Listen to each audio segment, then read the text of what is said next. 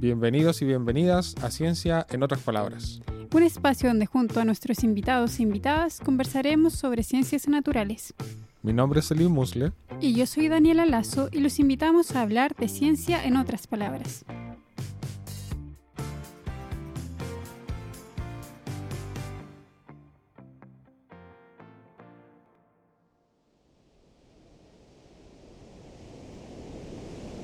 Bienvenidas, bienvenidos y bienvenides a un nuevo episodio de Ciencia en otras palabras. Aquí estamos junto a Selim y hoy es un episodio especial porque estamos solos nosotros dos, ¿verdad Selim? Así es, hoy día estamos, estamos solos con Daniela, estamos también en un lugar especial, no estamos en nuestra casa, que es donde siempre grabamos. Si escuchan algo de ruido, es eso, estamos en la playa, sentados a un par de metros de, del mar. Hace un poco de frío, pero aquí estamos. sí, estamos con una compañera también, estamos con Freya, la perrita. Hola Freya. Freya la loca. Está ahí vuelta loca Así que mirando si escuchan algún ruido de perrito es porque la Es la Freya, está Freya. con nosotros. Bueno, también puede llegar algún otro perro y devorarnos en cualquier momento, pero se ve todo tranquilo. Sí, no anda mucha gente ni nada porque igual es un día medio nublado. Sí. Bueno, les contamos un poco cuál es la idea de este episodio. A finales de agosto postulamos a un proyecto de ciencia pública. Queríamos empezar a hacer algunos podcasts en otro formato, en otro estilo. Queríamos movernos también hacia el, un giro hacia el tipo podcast documental, pero no nos ganamos los fondos. Y eso fue algo bien lamentable que supimos hace bastante poco. Pero seguimos con la idea de querer hacer algo en ese formato, en ese estilo. Algo que, que no solo sea conversación, sino tener más paisajes sonoros, como lo que estamos escuchando acá con el mar, y movernos, movernos de nuestra casa, grabar en otros lugares, ir a visitar naturaleza, grabar ahí, grabar conversaciones desde ahí. Y en este momento, lo que más nos detiene para poder hacer eso, manteniendo una buena calidad y sin tener que andar transportando cosas como muchos equipos y todo eso, es, es precisamente el equipamiento que pensábamos comprar con los fondos de este proyecto. po. Sí, pues unos buenos micrófonos ahí para, para que no se nos cuele el viento y poder eh, y poder grabar todos los sonidos de los pajaritos, del agua, todo que quede súper limpio. pues. Sí, po. ahora tuvimos que escondernos harto y buscar un buen lugar para poder grabar, para evitar tener mucho ruido. Yo creo que de seguro se nos va a colar el viento más de lo que quisiéramos. Pero claro, esa es la idea, po. empezar a hacer un material de buena calidad y que tengamos buenas grabaciones ambientales, buenos sonidos de la naturaleza, buenos sonidos también de, de nosotros mismos, moviéndonos quizás en algunos lugares. Y jugar, jugar un poco más con los sonidos, con los sonidos que podemos grabar más allá de las voces. Claro, y además que con este otro otro estilo de podcast documental también van cosas emotivas, vamos a hablar ¿Vamos a hablar o queríamos hablar? Queremos hablar, queremos hablar porque necesitamos tener primero los equipos para poder hacerlo, pero es que es que es muy bonito el proyecto. queremos hacerlo, tenemos todas las ganas de hacerlo. Bueno, y ahora quizás ustedes se preguntarán por qué le estamos contando lo que no salió. Y la verdad es que a nosotros nos gustó mucho el proyecto que queríamos hacer, que es un ciclo de podcast documentales sobre humedales. Y queríamos visitar eh, seis humedales de Chile, conversar con la gente que está relacionada con un humedal, conocer sus problemáticas, entender un poco más por qué es tan importante proteger X humedal en particular. Y nos quedamos muy con las ganas de hacerlo. Y la verdad es que estamos aquí hoy día sincerándonos con ustedes porque todavía tenemos ganas de hacerlo, independiente de no habernos ganado el fondo que, al que postulamos. Y lo que queremos hacer es iniciar una campaña para poder comprarnos lo mínimo, lo mínimo mínimo de equipamiento que habíamos puesto en ese proyecto, como para poder llevar a cabo este este giro, este, este nuevo proyecto de ciencia en otras palabras, pero ahora en un formato documental. Claro, que quede con la buena calidad de siempre. Mejor calidad que nunca. somos somos padres. Así que vinimos a pasar el sombrero. Eso es lo que andamos haciendo hoy día. Hoy día queremos pasar el sombrero y vamos a iniciar una campaña en nuestra página de Coffee, que es una, es una página que ya tenemos andando, no le hemos dado mucho, mucho énfasis, la verdad, pero que funciona. y es por la que la gente nos puede hacer, todos quienes nos escuchan, nos pueden hacer alguna donación para simplemente para apoyarnos, porque todo lo que hacemos nosotros lo hacemos 100% gratis, los costos del podcast los sacamos de nuestros bolsillos nomás y con la buena onda y la ganas de hacerlo nomás. Pero para este giro, para este estilo documental, yo creo que necesitamos un poco más de, de equipo, un poco más de empeño y un poco más de apoyo. Así que cuéntale un poquito de la campaña que estamos pensando lanzar, Daniela. Sí, en nuestra página de Coffee, ahí les vamos a dejar el link para que puedan acceder. Estamos armando una campaña para lograr reunir un millón de pesos para comprar este equipamiento que mencionaba Selim. Y bueno, ustedes pueden, pueden donar lo que ustedes quieran, apoyarnos con lo que ustedes quieran. Y también se pueden suscribir. Suscribir, entonces eso significa que pueden estar aportando mensualmente con X cantidad que ustedes decidan, decidan donarnos.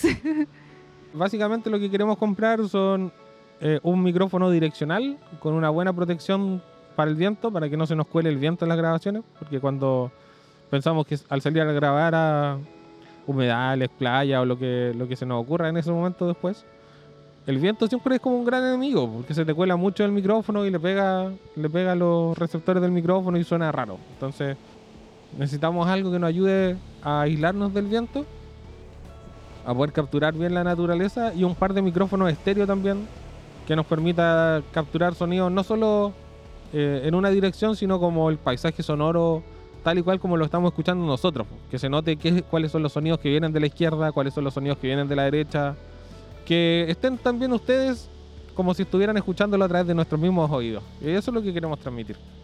Sí, para que se sientan parte del, del lugar del cual estamos, les vamos a hablar. Y nosotros por otro lado les vamos a agradecer mucho a quienes nos apoyan. Y lo haremos de distintas formas. La primera es siempre reconociendo el apoyo en nuestras publicaciones o cuando salgan este nuevo proyecto documental. Vamos a poner una especie de créditos, yo creo. y ahí vamos a nombrar a, a, todos quienes nos, nos apoyaron. Y también podemos ofrecerles contenido exclusivo como los mismos sonidos en bruto o ese tipo de cosas que todavía estamos definiendo qué tan lejos podemos llegar con contenido exclusivo. Pero lo que sí va sí o sí son nuestros más sinceros agradecimientos y como una muestra de lo que queremos hacer, en este mismo episodio va a ir el piloto que hicimos para el proyecto de ciencia pública, en el que nos ayudaron algunos y algunas colegas a hacer realidad y que esperamos poder repetir algo de este estilo en lo que hagamos en el futuro.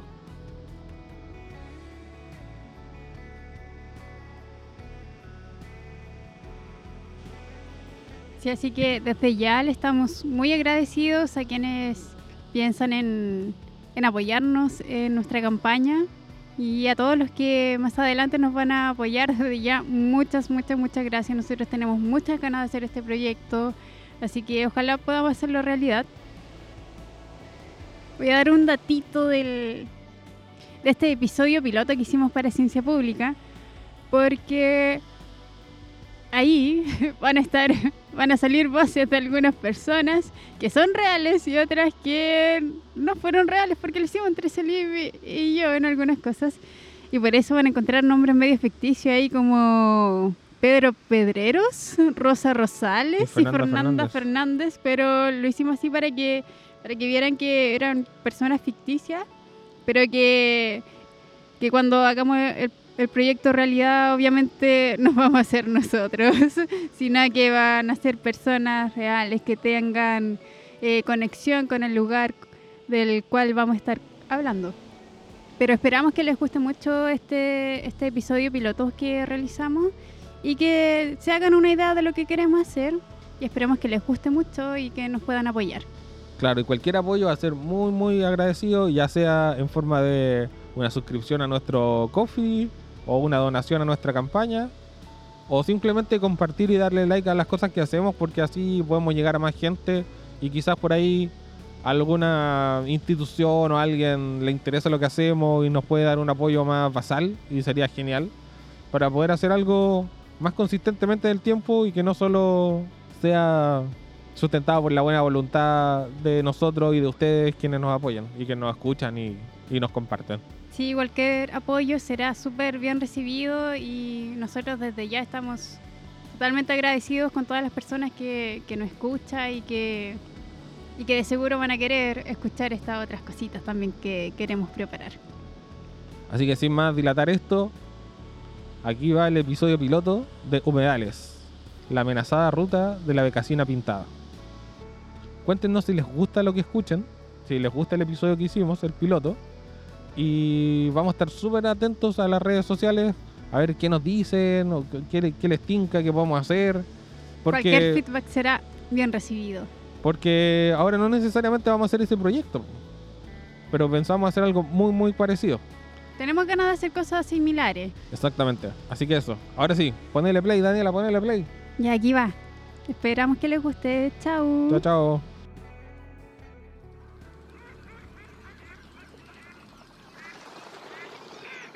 Humedales. De seguro has escuchado hablar de ellos. Porciones de tierra inundadas de forma permanente o intermitente. Pero de seguro no sabías que en Chile existen alrededor de 40.000 humedales, que cubren alrededor de 3 millones de hectáreas, más de dos veces la superficie de la región metropolitana. Suena a que fuera demasiado, pero no lo son. La mayor parte se encuentra en la Patagonia, y su definición es tan amplia que combina ambientes muy diferentes bajo un mismo concepto. Podemos encontrarlos a lo largo y ancho de todo Chile, recorriendo la cordillera de los Andes, formando salares, lagunas salobres y bofedales en el norte, también asociados a vegas, ríos, lagos y lagunas, y hacia el sur, entre y dentro de ciudades, formando turberas, pantanos e intrincadas redes de zonas boscosas.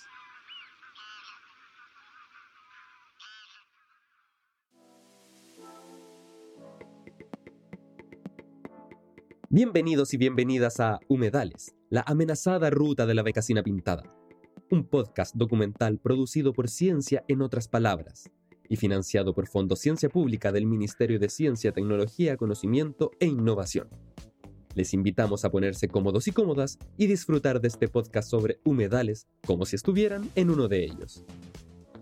En este primer episodio abordaremos temas generales sobre los humedales, que son qué representan para la biodiversidad y conservación de la flora y fauna, cuáles son sus amenazas y qué estamos haciendo para protegerlos.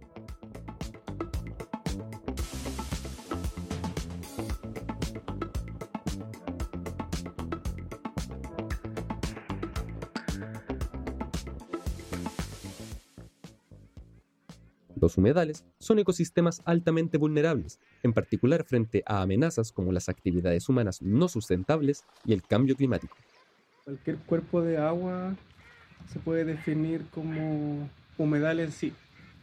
Es importante tener una definición clara para poder proteger estos ecosistemas que sí son vulnerables debido al cambio climático, a la sequía, al mal uso del, del recurso agua. Y lo bonito es que en Chile, como tenemos, es tan largo y tiene tanta diversidad de ecosistemas que podemos encontrar como distintos tipos de humedales. Están los altoandinos, como las vegas, los bofedales, están los ríos, las desembocaduras de los ríos, las lagunas.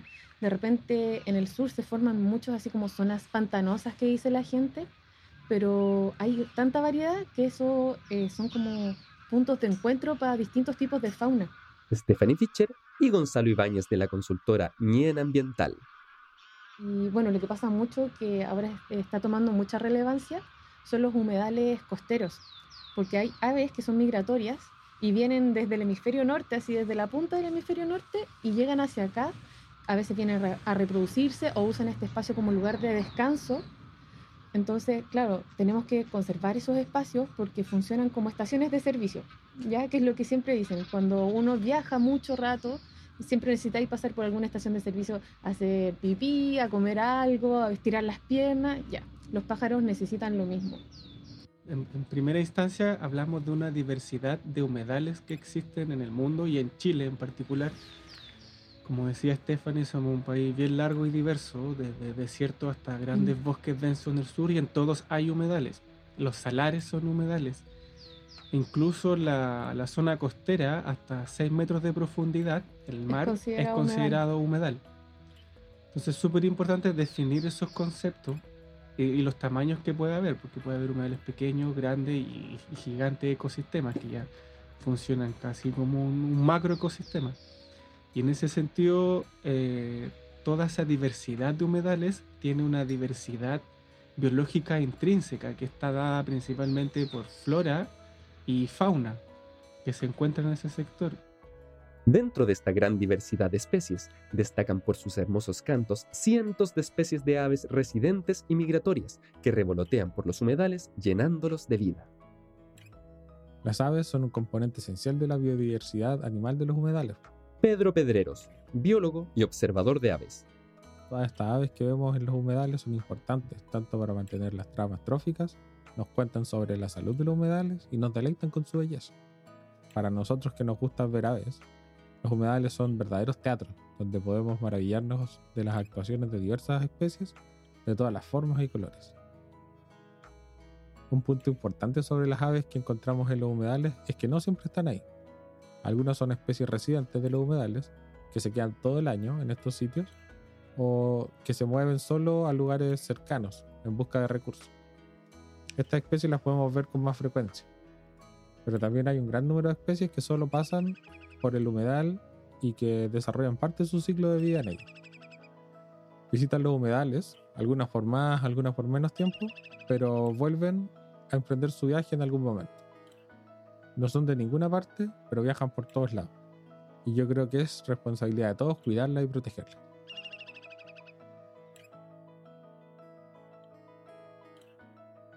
Una especie que cautivó nuestra atención es la becasina pintada, de nombre científico Nyctrigrifes semicolaris. Un ave migratoria de alrededor de 22 centímetros de largo, de cabeza parda oscura, atravesada por una línea central blanquecina que pareciera dibujada con tiza, le recorre desde la frente hasta la nuca, acompañada por un par de líneas más delgadas que pintan de blanco también sus cejas. Posee un pico largo y recto, que se curva hacia abajo en su punta, y que le permite alimentarse de invertebrados que viven en el agua. Sobre su cuerpo, del mismo pardo oscuro que su cabeza, encontramos manchas negras, grises y blancas. Al verla en vuelo, allá en lo alto, destaca su blanco pecho y abdomen, y si ves sus costados, verás que una línea blanca le recorre ambos lados. Esta carismática especie es la única representante sudamericana de la familia Rostratulidae, conformada solo por tres especies en el mundo. La becasina pintada es un ave migratoria que habita humedales del cono sur de Sudamérica entre Brasil y Chile. Rosa Rosales, ornitóloga, Y acá en nuestro país se distribuía entre la región de Coquimbo y los lagos, pero hoy en día existen pocos sitios con registro de esta especie. En los últimos 10 años se la ha visto en la quinta región, en los humedales de Mantagua y desembocadura del río Maipo, también en los humedales de la Paquilicura, la metropolitana, donde incluso es más, es más frecuente de ver y se ha reportado su reproducción, se han visto huevos. Y también hay otro registro único ya hacia el sur, en la desembocadura del río Carampangue y en humedales de Valdivia. Actualmente en Chile, esta ave está categorizada como en peligro de- de extinción por el 15 proceso de clasificación de especies del Ministerio del Medio Ambiente y es muy probable que esto se deba a la pérdida de degradación de su hábitat, que son estos humedales, que hoy en día son ecosistemas muy frágiles y amenazados. Y es por esto que es importantísimo además mantener un monitoreo constante de esta ave para conocer si visita otros sitios y conocer más sobre sus hábitos y conductas, ya que de estas se saben muy poco. Los humedales adolecen en el mundo entero de una serie de males derivados del desarrollo humano. La expansión urbana, principalmente el relleno de humedales con fines de desarrollo inmobiliario, para dar respuesta al siempre crecimiento número de habitantes, generando la fragmentación e incluso la desaparición de humedales completos. La creación de represas, diques y embalses que transforman los cuerpos de agua modificando a gran escala la hidrografía local. La contaminación amenaza con reducir la biodiversidad de los humedales, pudiendo generar cambios irreversibles en la composición de especies de estos ecosistemas. Por otra parte, las especies introducidas generan graves daños a la biodiversidad de los humedales. Perros y gatos asilvestrados atacan a la fauna que habita los humedales, mientras que animales criados para la ganadería, que utilizan los humedales como bebederos, degradan y generan cambios en los suelos a su paso. También tenemos a las especies exóticas invasoras, especies que arriban a nuevos ambientes transportadas por el hombre. Son capaces de generar grandes cambios en sus nuevos ecosistemas, pudiendo cambiar completamente la estructura de los humedales. Y por otro lado, la siempre patente amenaza del cambio climático, que deseca y degrada humedales sin dar tregua a las especies que viven en ellos.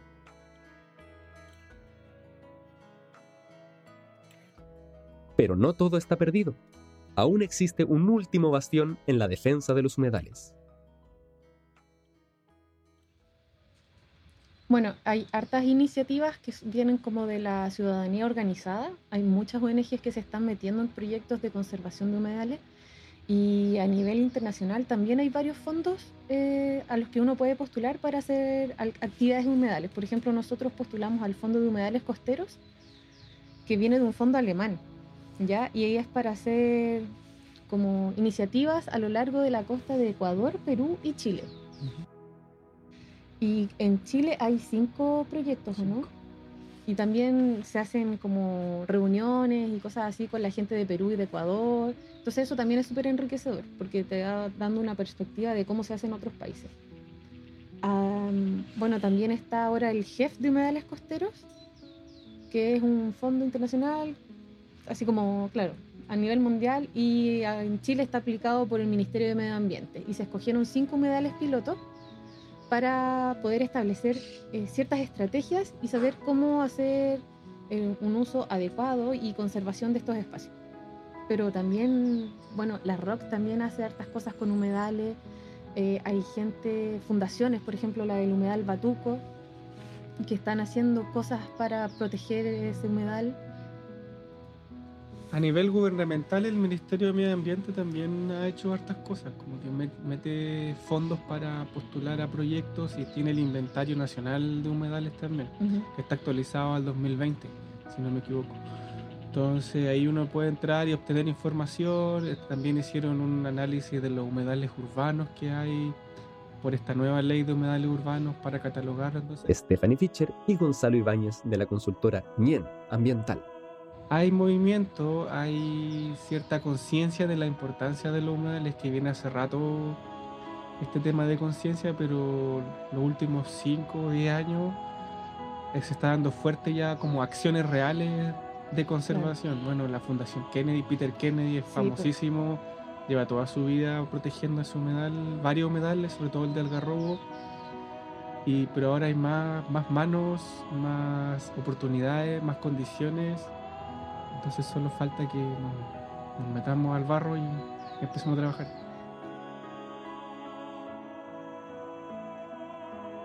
Hoy hemos conversado sobre la importancia que tienen los humedales para la biodiversidad. Si los humedales son importantes para la biodiversidad, deberíamos considerar también que son importantes para nosotros los humanos porque aunque a veces lo olvidemos, nuestra subsistencia también depende de la biodiversidad y de los distintos ecosistemas que existen en nuestro planeta. Los humedales han sido fundamentales para nosotros los seres humanos. Nos proveen de muchos beneficios llamados servicios ecosistémicos, algunos de los más importantes y visibles son la disponibilidad de agua dulce, de alimentos y recursos, por lo que muchos asentamientos humanos se han levantado alrededor de los humedales. Fernanda Fernández, de la ONG Sur con Conciencia. Sin embargo, también nos proveen de otros servicios que quizás sea más difícil de ligarlos directa y notoriamente, pero los humedales son muy importantes para la recarga, por ejemplo, de las napas subterráneas, la purificación de agua, la retención de sedimentos, nutrientes y también para la regulación del clima local. Los que son más costeros juegan un rol importante importante, por ejemplo, en el control de las marejadas y de inundaciones y también en la estabilización de las costas. Y hoy en día, de igual manera, se destaca su uso recreacional, que posee un valor cultural y emocional muy grande, porque ¿quién no se siente bien de ir a pasear a un lugar lleno de naturaleza y cantos de aves, no? Por otra parte, eh, los humedales también juegan un papel importante para mitigar el cambio climático y también son reservorios de una gran diversidad de vida. Por ejemplo, hay estudios de, la diversidad de microorganismos que hay en los salares, en el, en el norte, en el desierto, y también poseen una gran diversidad de flora y fauna, donde se destacan las aves, que mucho, muchas personas van a ver aves en los humedales. Por lo que si lo pensamos muy bien, entonces necesitamos cuidar los humedales para cuidarnos a nosotros mismos, ya que si los humedales desaparecen, esto repercutiría en nuestro bienestar. Aprender de humedales es súper entretenido, es bonito, hay muchas cosas que uno puede aprender, hay muchas cosas técnicas que uno se sorprende, pero más que aprender tanto así como conocimiento de libro, es que salgan a vivirlo, que vayan a un humedal, que vayan a recorrerlo, que vayan con su familia, que creen recuerdos en ese espacio y de a poco se van a ir dando cuenta que son, que van formando parte de eso. Es como, yo quiero este lugar, le tengo cariño, yo vine para acá con mis papás, vine una vez con mis abuelos, vine con mi pareja, vine con mi perro que ahora ya no está. Entonces, como que crear esos espacios. Como un hogar. Como un hogar. Porque al final todos queremos vivir en un lugar que es bonito y que nos acoge. Yo les daría un ejercicio en vez de un mensaje a la gente.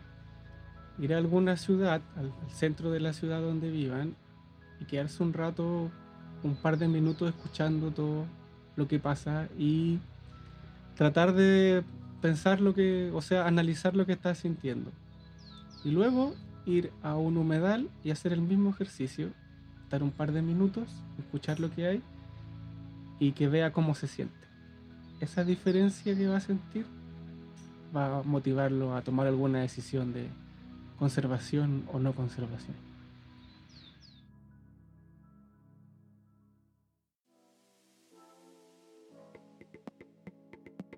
Este fue el primer episodio del podcast documental Humedales, la amenazada ruta de la becasina pintada.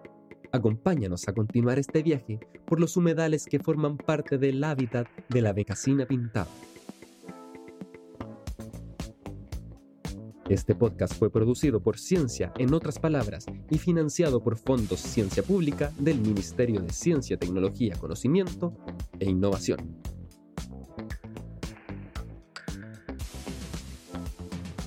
Narrador, Francisco Cuevas. Asesoramiento, entrevistas, Constanza Bello. Entrevistas en terreno, Daniela Lazo y Celine Muschler. Diseño sonoro, Celine Muschler. Música, Mondo Mampa.